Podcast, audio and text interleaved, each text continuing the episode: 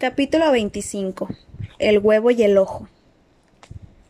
Como Harry no sabía cuánto tiempo tendría que estar bañándose para desentrañar el enigma del huevo de oro, decidió hacerlo de noche, cuando podría tomarse todo el tiempo que quisiera. Aunque no le hacía gracia aceptar más favores de Cedric, decidió también utilizar el cuarto de baño de los prefectos, porque muy pocos tenían acceso a él y era mucho menos probable que lo molestaran allí. Harry planeó cuidadosamente su incursión. Filch, el conserje, lo había pillado una vez levantado de la cama y paseando en medio de la noche por donde no, por donde, por donde no debía, y no quería repetir aquella experiencia. Desde luego, la capa invisible sería esencial, y para más seguridad, Harry decidió llevar el mapa del merodeador, que juntamente con la capa constituía la más útil de sus pertenencias cuando se trataba de quebrantar normas. El mapa mostraba todo el castillo de Hogwarts, incluyendo sus muchos atajos y pasadizos secretos, y lo más importante de todo, señalaba a la gente que había dentro del castillo como minúsculas motas acompañadas de un cartelito con su nombre. Las motitas se movían por los corredores en el mapa, de forma que Harry se daría cuenta de antemano si alguien se aproximaba al cuarto de baño. El jueves por la noche Harry fue furtivamente a su habitación, se puso la capa, volvió a bajar la escalera, y exactamente como había hecho la noche en que Hagrid le mostró los dragones, esperó a que abrieran el hueco del retrato. Esta vez fue Ron quien esperaba fuera para darle a la señora gorda la contraseña. Buena suerte, le susurró Ron entrando en la sala común mientras Harry salía. En aquella ocasión resultaba difícil moverse bajo la capa con el pesado huevo en un brazo y el mapa sujeto delante de la nariz con el otro pero los corredores estaban iluminados por la luz de la luna, vacíos y en silencio, y consultando el mapa de vez en cuando, Harry se aseguraba de no encontrarse con nadie a quien quisiese evitar. Cuando llegó a la estatua de Boris el desconcertado, un mago con pinta de andar perdido, con los guantes colocados al revés, el derecho en la mano izquierda y viceversa, localizó la puerta, se acercó a ella y, tal como le había indicado Cedric, susurró la contraseña. Frescura de pino. La puerta chirrió al abrirse. Harry se deslizó por ella, echó el cerrojo después de entrar y mirando a su alrededor se quitó la capa invisible. Su reacción inmediata fue pensar que merecía la pena llegar a prefecto solo para poder utilizar aquel baño. Estaba suavemente iluminado por una espléndida araña llena de velas, y todo era de mármol blanco, incluyendo lo que parecía una piscina vacía de forma rectangular en el centro de la habitación. Por los bordes de la piscina había unos cien grifos de oro, cada uno de los cuales tenía en la llave una, una joya de diferente color. Había asimismo un trampolín y de las ventanas colgaban largas cortinas de lino blanco.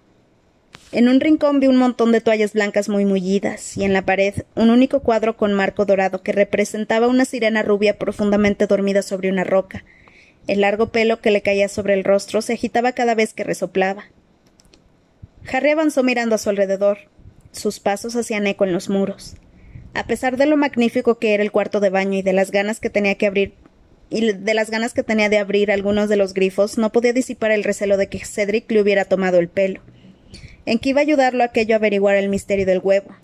Aun así, puso al lado de la piscina la capa, el huevo, el mapa y una de las mullidas toallas, se arrodilló y abrió unos grifos. Se dio cuenta enseguida de que el agua llevaba incorporados diferentes tipos de gel de baño, aunque eran geles distintos de cualesquiera que hubiera visto Harry antes. Por uno de los grifos manaban burbujas de color rosa y azul del tamaño de balones de fútbol. Otro vertía una espuma blanca como el hielo y tan espesa que Harry pensó que podría soportar su peso si hacía la prueba. De un tercero salió un vapor de color púrpura muy perfumado que flotaba por la superficie del agua. Harry se divirtió un rato abriendo y cerrando los grifos, disfrutando especialmente de uno cuyo chorro rebotaba por la superficie del agua formando grandes arcos. Luego, cuando la profunda piscina estuvo llena de agua, espuma y burbujas, lo que considerando su tamaño llevó un tiempo muy corto, Harry cerró todos los grifos, se quitó la bata, el pijama y las zapatillas y se metió en el agua. Era tan profunda que apenas llevaba con los pies al era tan profunda que apenas llegaba con los pies al fondo, e hizo un par de largos antes de volver a la orilla y quedarse mirando al huevo. Aunque era muy agradable nadar en agua caliente llena de espuma, mientras por todas partes emanaban vapores de diferentes colores, no le vino a la cabeza ninguna idea brillante, ni saltó ninguna chispa de repentina comprensión. Harry alargó los brazos, levantó el huevo con las manos húmedas y lo abrió. Los gemidos estridentes llenaron el cuarto de baño, reverberando en los muros de mármol, pero sonaban tan incomprensibles como siempre, sino más debido al eco. Volvió a cerrarlo preocupado porque el sonido pudiera atraer a Filch y preguntándose si no sería eso precisamente lo que había pretendido Cedric. Y entonces alguien habló y lo sobresaltó hasta tal punto que dejó caer el huevo, el cual rodó, estrepitosamente por el suelo del baño. Yo que tú lo metería en el agua. Del susto, Harry acababa de tragarse una considerable cantidad de burbujas. Se irguió escupiendo y vio el fantasma de una chica de aspecto muy triste sentado encima de uno de los grifos con las piernas cruzadas. Era Myrtle la llorona, a la que usualmente se oía sollozar en la cañería de uno de los baños tres pisos más abajo. Myrtle, exclamó Harry molesto. Yo. yo no llevo nada puesto. La espuma era tan densa que aquello realmente no importaba mucho, pero tenía la desagradable sensación de que Myrtle lo había estado espiando desde que había entrado. Cuando te ibas a meter cerré los ojos, dijo ella pestañeando tras sus gruesas gafas. Hace siglos que no vienes a verme. Sí, bueno, dijo Harry, doblando ligeramente las rodillas para asegurarse de que Myrtle solo pudiera verle la cabeza. Se supone que no puedo entrar en tu cuarto de baño, ¿no? Es de chicas. Eso no te importaba mucho, dijo Myrtle con voz triste. Antes te pasabas allí todo el tiempo. Era cierto, aunque solo había sido porque Harry, Ron y Hermione habían considerado que los baños de Myrtle, cerrados entonces por avería, eran un lugar ideal para elaborar en secreto la poción multijugos, una poción prohibida, que había convertido a Harry y a Ron durante una hora en réplicas vivas de Krabby Goyle, con lo que pudieron colarse furtivamente en la sala común de Slytherin. Me gané una reprimenda por entrar en él, contestó Harry, lo que era verdad a medias. Percy lo había pillado saliendo en una ocasión de los baños de Myrtle. Después de eso no he querido volver. Ah, ya veo, dijo Myrtle malhumorada, toqueteándose un grano en la barbilla. Bueno, da igual. Yo metería el huevo en el agua. Eso es lo que hizo Cedric Diggory. También lo espiaste a él, exclamó Harry indignado. ¿Te dedicas a venir aquí por las noches para ver bañarse a los prefectos? A veces, respondió Myrtle con picardía. Pero eres el primero al que le dirijo la palabra. Vaya, me siento honrado dijo Harry. Tápate los ojos. Se aseguró de que las gafas de Myrtle estaban lo suficientemente cubiertas antes de salir del baño, envolverse firmemente la toalla alrededor del cuerpo e ir a recoger el huevo.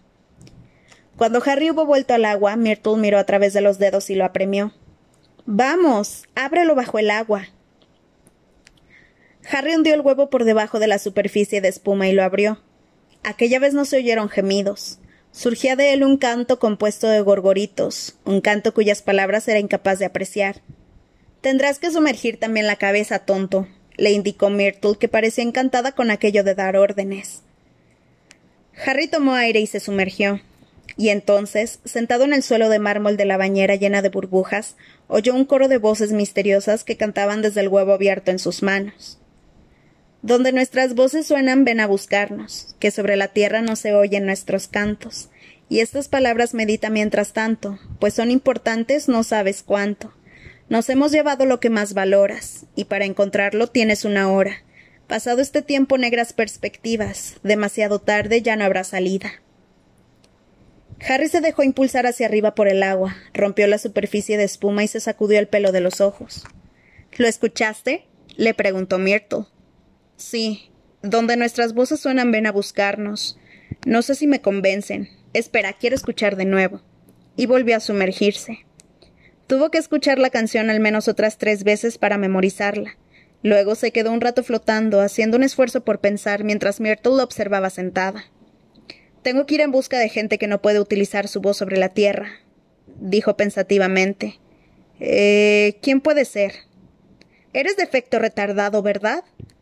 Nunca había visto a Myrtle la llorona tan contenta, excepto el día en que la dosis de poción multijugos de Hermione le había dejado la cara peluda y cola de gato.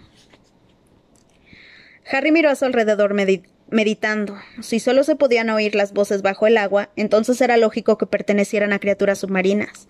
Así se lo dijo a Myrtle la llorona, que sonrió satisfecha. Bueno, eso es lo que pensaba Diggory, le explicó. Estuvo ahí quieto hablando solo sobre el tema durante un montón de tiempo, un montón de tiempo, hasta que desaparecieron casi todas las burbujas del agua. Criaturas submarinas, reflexionó Harry en voz alta. Myrtle, ¿qué criaturas viven en el agua aparte del calamar gigante? Uf, de todo. He bajado algunas veces, cuando no me queda más remedio porque alguien tira de la cadena inesperadamente. Tratando de no imaginarse a Myrtle la llorona bajando hacia el lago por una cañería acompañada del contenido del inodoro, Harry le preguntó Bueno, ¿hay algo allí que tenga voz humana? Espera. Harry se acababa de fijar en el cuadro de la sirena dormida. Myrtle, ¿hay sirenas allá abajo? Muy bien, alabó ella muy contenta. A Diggory le llevó mucho más tiempo averiguarlo, y eso que ella estaba despierta. Con una expresión de disgusto en la cara, Myrtle señaló con la cabeza a la sirena del cuadro, riéndose como una tonta, pavoneándose y aleteando. Es eso, ¿verdad? dijo Harry emocionado. La segunda prueba consiste en ir a buscar a las sirenas del lago y. Pero de repente comprendió lo que estaba diciendo, y se vació de toda la emoción, como si él mismo fuera una bañera y le acabaran de quitar el tapón del estómago. No era muy buen nadador, apenas había practicado. Tía Petunia y tío Vernon habían enviado a Dudley a clases de natación, pero a él no lo habían apuntado, sin duda con la esperanza de que se ahogara algún día. Era capaz de hacer dos largos en aquella piscina, pero el lago era muy grande y profundo, y las sirenas seguramente vivirían en el fondo. Myrtle, dijo Harry pensativamente, ¿cómo se supone que me las arreglaré para respirar? Al oír esto, los ojos de Myrtle se llenaron de lágrimas. Qué poco delicado eres, murmuró ella, palpándose la túnica en busca de un pañuelo. ¿Por qué? preguntó Harry consternado. Hablar de respirar delante de mí, contestó con una voz chillona que resonó con fuerza en el cuarto de baño. Cuando sabes que yo no respiro, que no he respirado desde hace tantos años. Se tapó la cara con el pañuelo y sollozó en él de forma estentórea. Harry recordó lo susceptible que Myrtle había sido siempre en lo relativo a su muerte, Ningún otro fantasma que Harry conociera se tomaba su muerte tan a la tremenda. Lo siento, yo no quería. Se me olvidó. Ah, claro, es muy fácil olvidarse de que Myrtle está muerta, dijo ella, tragando saliva y mirándolo con los ojos hinchados. Nadie me echa de menos, ni me echaban de menos cuando estaba viva. Les llevó horas descubrir mi cadáver. Lo sé, me quedé sentada esperándolos. Olive Hornby entró en el baño. ¿Otra vez estás aquí enfurruñada, Myrtle? me dijo. Y entonces vio mi cadáver. Oh, no lo olvidó hasta el día de su muerte. Ya me encargué yo de que no lo olvidara. La seguía por todas partes para recordárselo.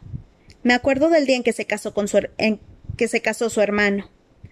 Pero Harry no escuchaba. Otra vez pensaba en la canción de las sirenas. Nos hemos llevado lo que más valoras.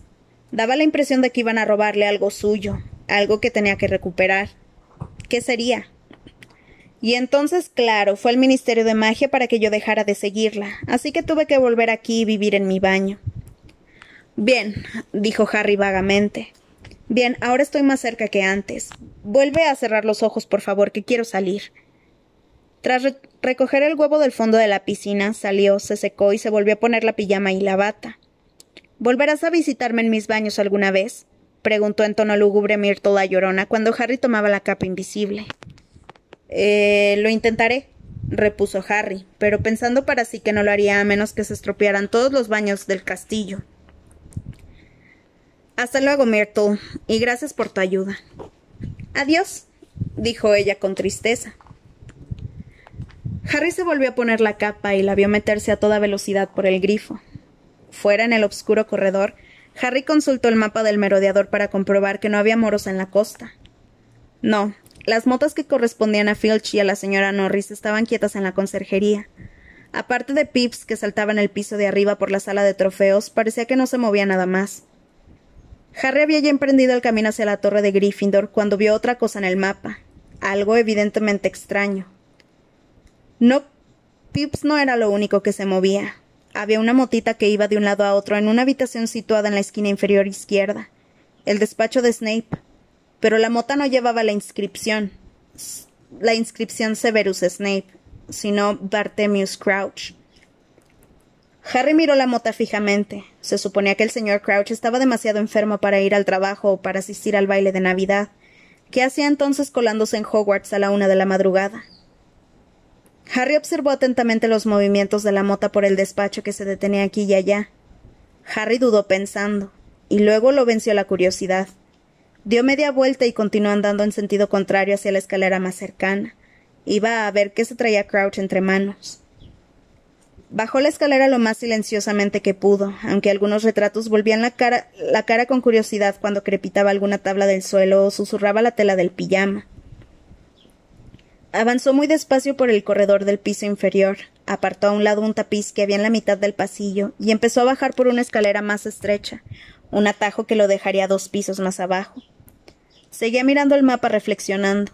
La verdad era que no parecía propio del correcto y legalista señor Crouch meterse furtivamente en el despacho de otro a aquellas horas de la noche. Y entonces, cuando había descendido media escalera sin pensar en lo que hacía, concentrado tan solo en el peculiar comportamiento del señor Crouch, metió una pierna en el escalón falso que Neville siempre olvidaba saltar. Se tambaleó y el huevo de oro aún húmedo del baño se deslizó de debajo de, debajo de su brazo.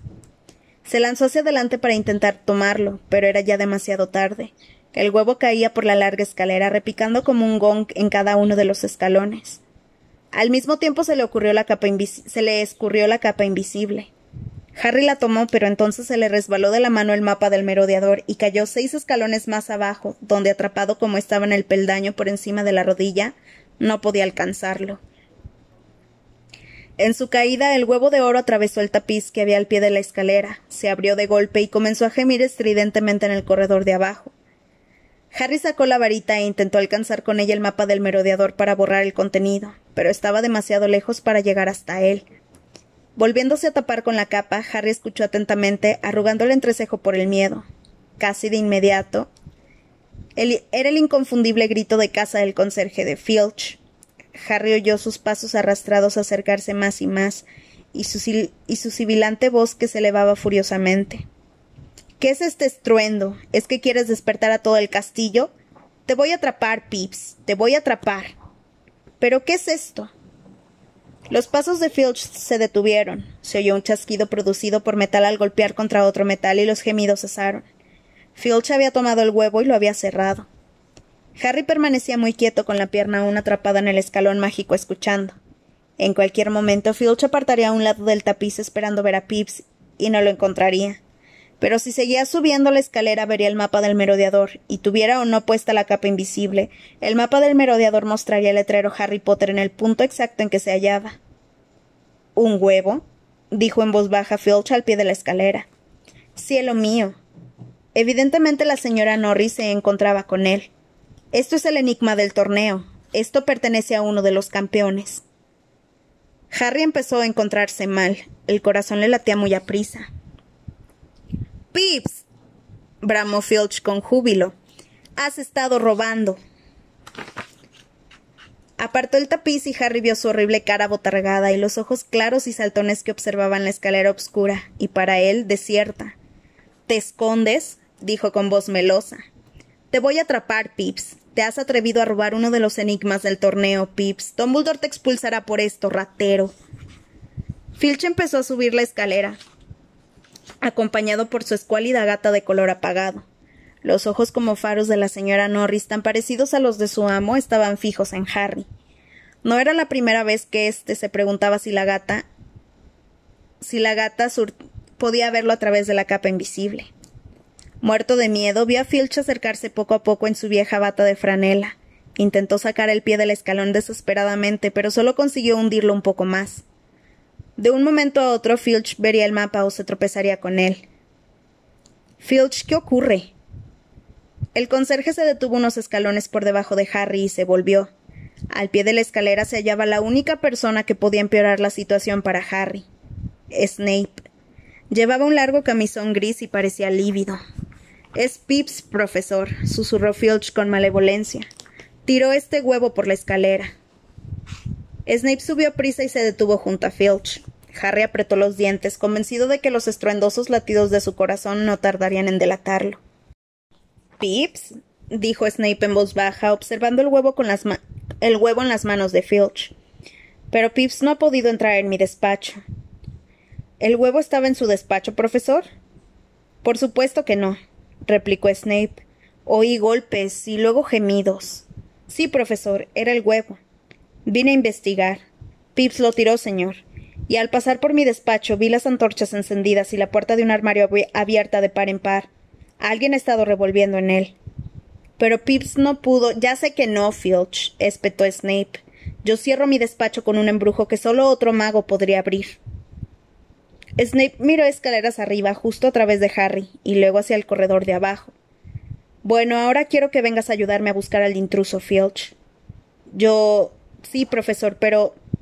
Filch miró con ansia escaleras arriba hacia Harry. Evidentemente se resistía a renunciar a aquella oportunidad de acorralar a Pips.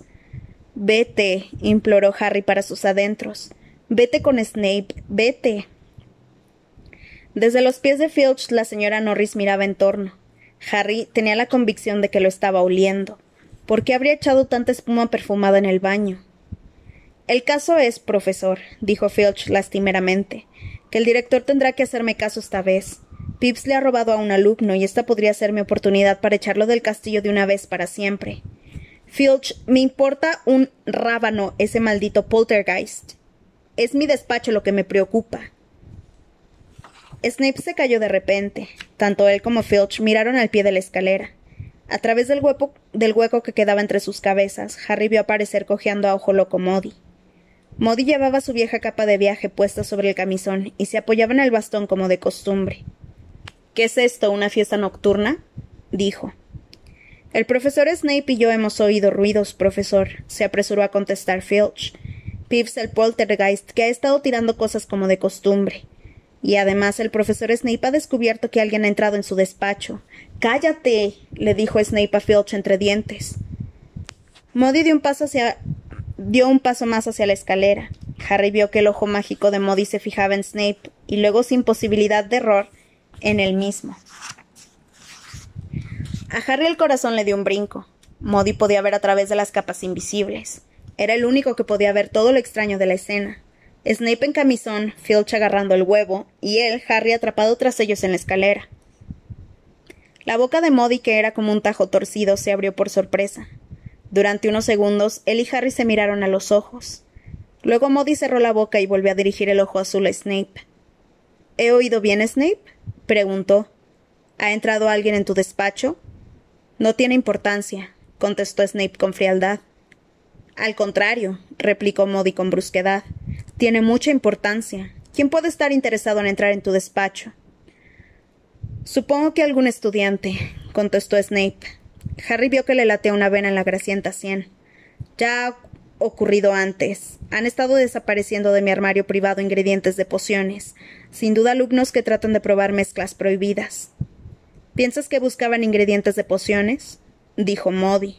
¿No escondes nada más en tu despacho?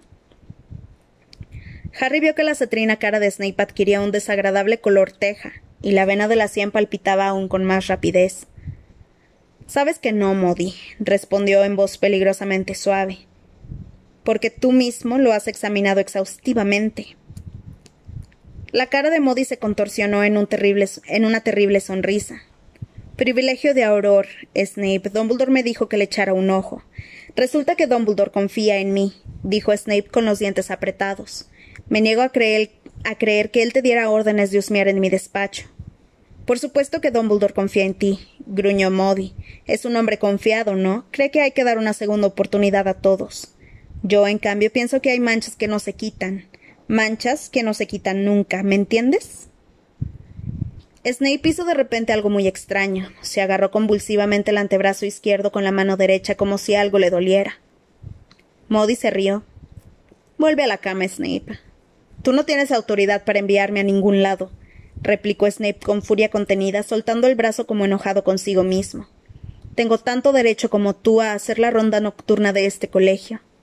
Pues sigue haciendo la ronda entonces, contestó Modi, pero su voz resultaba amenazante. Me muero de ganas de pillarte alguna vez en algún obscuro corredor. Se te ha caído algo, al parecer. Con una punzada de pánico, Harry vio que Modi señalaba el mapa del, del merodeador que seguía tirado en el suelo, seis escalones por debajo de él. Cuando Snape y Filch se volvieron a mirarlo, Harry abandonó toda prudencia. Levantó los brazos bajo la capa y los movió para llamar la atención de Modi mientras gesticulaba con la boca que era suyo. Snape fue a tomarlo. Por la expresión de su cara parecía que empezaba a entender. Aquio pergamino. El mapa voló por el aire, se deslizó entre los dedos extendidos de Snape y bajó la escalera hasta la mano de Modi. Disculpa, dijo Modi con calma. Es mío, se me ha debido de. se me ha debido caer antes. Hmm. Pero los negros ojos de Snape pasaban del huevo en los brazos de Filch al mapa en la mano de Modi, y Harry se dio cuenta de que estaba atando cabos, como solo él sabía hacerlo. Potter, murmuró. ¿Qué pasa? preguntó Modi muy tranquilo, plegando el mapa y guardándoselo. Potter, gruñó Snape, y entonces volvió la cabeza y miró hacia donde estaba Harry como si de repente fuera capaz de verlo. Ese huevo es el de Potter, y ese pergamino pertenece a Potter. Lo he visto antes, lo reconozco. Potter está por aquí. Potter y su capa invisible. Snape extendió las manos como un ciego y comenzó a subir por la escalera. Harry hubiera jurado que sus narices de por sí grandes se dilataban, intentando descubrir a Harry por el olfato. Atrapado como estaba, Harry se hizo atrás para evitar los dedos de Snape, pero de un momento a otro Ahí no hay nada, Snape, bramó Modi. Pero me encantará contarle al director lo rápido que pensaste en Harry Potter. ¿Con qué intención? inquirió Snape, girando el rostro hacia Modi, pero con las manos todavía extendidas a solo unos centímetros del pecho de Harry. Con la intención de darle una pista sobre quién pudo meter a ese muchacho en el torneo, contestó Modi acercándose más al inicio de la escalera. Lo mismo que yo está muy interesado en el problema. La luz de la antorcha titiló en su mutilado rostro, de forma que las cicatrices y el trozo de nariz que le faltaba fueron más evidentes que nunca. Snape miraba a Modi, y Harry no pudo ver la expresión de su cara. Durante un momento nadie se movió ni dijo nada. Luego Snape bajó las manos lentamente. Solo pensé, dijo, intentando aparentar calma, que si Potter había vuelto a pasear por el castillo de noche, es un mal hábito que tiene, habría que impedirlo por su propia seguridad. Ah, ya veo, repuso Modi en voz baja. Lo haces por Potter, ¿verdad? Hubo una pausa. Snape y Modi seguían mirándose el uno al otro. La señora Norris emitió un sonoro maullido, todavía escudriñando desde los pies de Filch como si buscara la fuente del olor del baño de espuma. Creo que volveré a la cama, declaró Snape con tono cortante. Esa es la mejor idea que has tenido en toda la noche, dijo Modi. Ahora, Filch, si me das ese huevo, no. Filch agarraba el huevo como si fuera su primogénito. Profesor Modi, esta es la prueba de conducta de Pips. Pero pertenece al campeón del que se lo robó, replicó Modi. Entrégamelo. Ahora mismo. Snape bajó la escalera y pasó por al lado de Modi sin decir nada más. Filch le hizo una especie de, de marrameao a la señora Norris, que miró a Harry fijamente, como sin comprender, antes de volverse y seguir a su amo. Aún con la respiración alterada, Harry oyó a Snape alejarse por el corredor. Filch le entregó el huevo a Modi y también desapareció de la vista, susurrándole a la señora Norris. No importa, cielo mío, veremos a Dumbledore por la mañana y le diremos lo de Pips. Se oyó un portazo. Quedaron solos Harry y Modi, que apoyó el bastón en el primer escalón y empezó a ascender con dificultad hacia él, dando un golpe sordo a cada paso. Eso estuvo cerca, Potter, murmuró, Sí, eh, gracias, dijo Harry débilmente. ¿Qué es esto? preguntó Modi, sacando del bolsillo el mapa del merodeador y desplegándolo. Un mapa de Hogwarts, explicó Harry, esperando que Modi no tardara en sacarlo del escalón falso. Ya le dolía la pierna. Por las barbas de Merlín, susurró Modi mirando el mapa. Su ojo mágico lo recorría como enloquecido. Esto sí que es un buen mapa, Potter. Sí, es, es muy útil, repuso Harry. Estaba a punto de llorar del, del dolor. Ah, profesor Modi, ¿cree que podría ayudarme? ¿Qué? Ah, sí, claro. Modi agarró a Harry de los brazos y tiró. La pierna de Harry se liberó del escalón falso y él se subió al, al inmediatamente superior. Modi volvió a observar el mapa. Potter, dijo pensativamente. ¿No veías por casualidad quién entró en el despacho de Snape ¿No lo verías en el mapa? Eh, sí, lo vi, admitió Harry. Fue el señor Crouch. El ojo mágico de Modi recorrió rápidamente la entera superficie del mapa. ¿Crouch? preguntó con inquietud. ¿Estás seguro, Potter? Completamente, afirmó Harry. Bueno, ya no está aquí, dijo Modi recorriendo todavía el mapa con su ojo. Crouch. Eso es muy, muy interesante. Quedó en silencio durante más de un minuto sin dejar de mirar el mapa. Harry comprendió que aquella noticia le revelaba algo a Modi y hubiera querido saber qué era. No sabía si atreverse a preguntar. Modi le daba un, poco de miedo, pero acababa de sacarlo de un buen lío. Eh, profesor Modi, ¿por qué cree que el señor Crouch ha querido revolver en el, en el despacho de Snape? El ojo mágico de Modi abandonó el mapa y se fijó temblando en Harry. Era una mirada penetrante, y Harry tuvo la impresión de que Modi lo estaba evaluando, considerando si responder o no, o cuánto decir. Mira, Potter, murmuró finalmente. Dicen que el viejo ojo loco estaba obsesionado con atrapar magos tenebrosos, pero lo de ojo loco no es nada, nada al lado de lo de Barty Crouch. Siguió mirando el mapa. Harry ardía en deseos de saber más. Profesor Modi, dijo de nuevo. ¿Piensa usted que esto podría tener algo que ver con. Em, tal vez el señor Crouch crea que pasa algo. ¿Cómo qué? preguntó Modi bruscamente. Harry se preguntó cuánto podría decir. No quería que Modi descubriera que tenía una fuente de información externa, porque eso podría llevarlo a hacer insidiosas preguntas sobre Sirius. No lo sé, murmuró Harry. Últimamente han ocurrido cosas raras, ¿no? Ha salido en el profeta, la marca tenebrosa en los mundiales, los mortífagos y todo eso. Modi abrió de, abrió de par en par sus ojos desiguales. Eres astuto, Potter. El ojo mágico vagó de nuevo por el mapa del merodeador. Crouch podría pensar que pensar de manera parecida. Es muy posible. Últimamente ha habido algunos rumores, incentivados por Rita Skeeter, claro. Creo que mucha gente se está poniendo torcida y nerviosa. Ah, si hay algo que odio, susurró más para sí mismo que para Harry, y su ojo mágico se clavó en la esquina inferior izquierda del mapa. Es un mortífago indultado. Harry lo miró fijamente. ¿Se estaba refiriendo a lo que él imaginaba? Y ahora quiero hacerte una pregunta, Potter, dijo Modi en un tono mucho más frío. A Harry le dio un vuelco el corazón. Se lo había estado temiendo. Modi iba a preguntarle de dónde había sacado el mapa, que era un objeto mágico sumamente dudoso. Y si contaba cómo había caído en sus manos, tendría que acusar a su propio padre, a Freddy George Weasley y al profesor Lupin, su anterior profesor de defensa contra las artes obscuras. Modi blandió el mapa ante Harry, que se preparó para lo peor. ¿Podrías prestármelo? Ah, dijo Harry. Le tenía mucho aprecio aquel mapa, pero por otro lado se sentía muy aliviado de que Modi no le preguntara de dónde lo había sacado, y no le cabía duda de que le debía un favor. Sí, claro.